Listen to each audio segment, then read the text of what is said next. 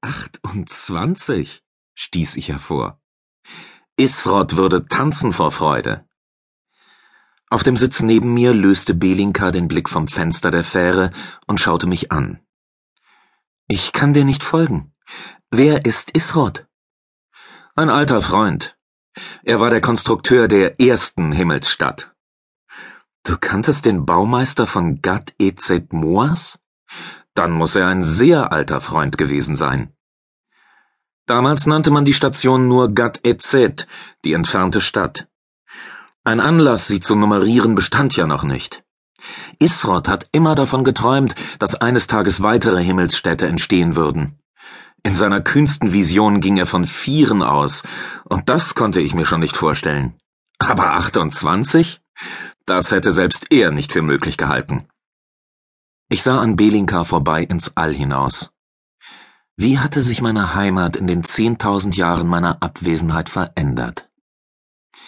Aus dem Tiger-Ranton, den drei Welten, war das Lenim-Ranton geworden. Es kreisten nicht mehr nur die Kristall-, die Handels- und die Kriegswelt in der Form eines gleichseitigen Dreiecks auf derselben Umlaufbahn um das Zentralgestirn des Arkon-Systems, sondern mit der elysischen Welt zog nun ein vierter Planet seine Kreise. Allerdings stand dessen Umlaufbahn in rechtem Winkel zu der des Tigaranton und schnitt sie sogar.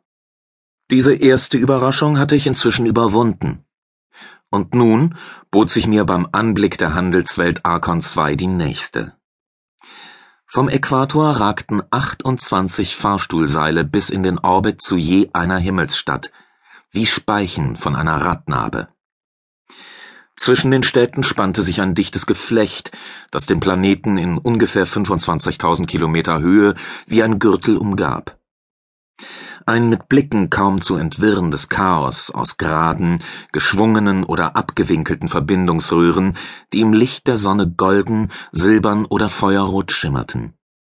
Sie umwanden einander, liefen zu dickeren Strängen von mehreren hundert Metern Durchmesser zusammen, gabelten sich erneut. Dazwischen fanden sich Knotenpunkte. Stationen in Kugelform, als Zylinder, Quader, Pyramide oder ohne erkennbares geometrisches Konzept. Das Geflecht wirkte wie organisch gewachsen, ungezügelt und wild. So sehr sich Isrod über die Menge der Himmelsstädte gefreut hätte, so sehr hätte ihm das Durcheinander des Gürtels missfallen. Klare Strukturen beweisen einen klaren Geist.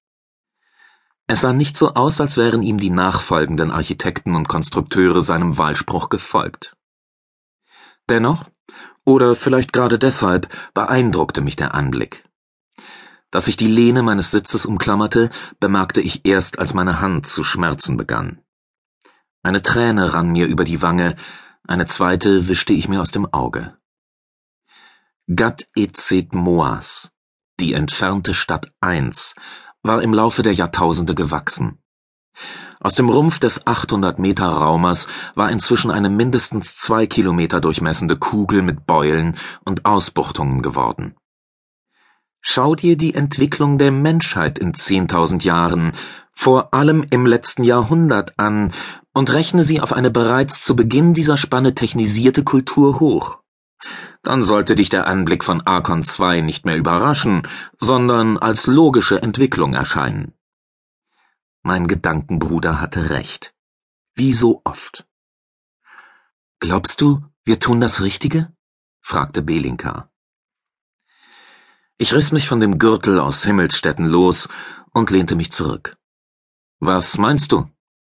Die Mehandor sah über die Sitzreihen der Passagierfähre hinweg, doch mehr als einen Arkoniden vor und einen Ara weit hinter uns gab es nicht zu entdecken.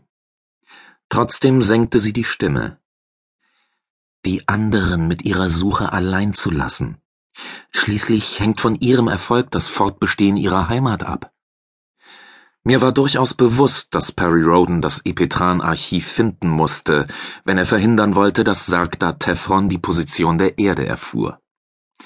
Und immerhin hatten wir in der Person des Onat da Heskmar auf Iprasa eine vielversprechende Spur entdeckt.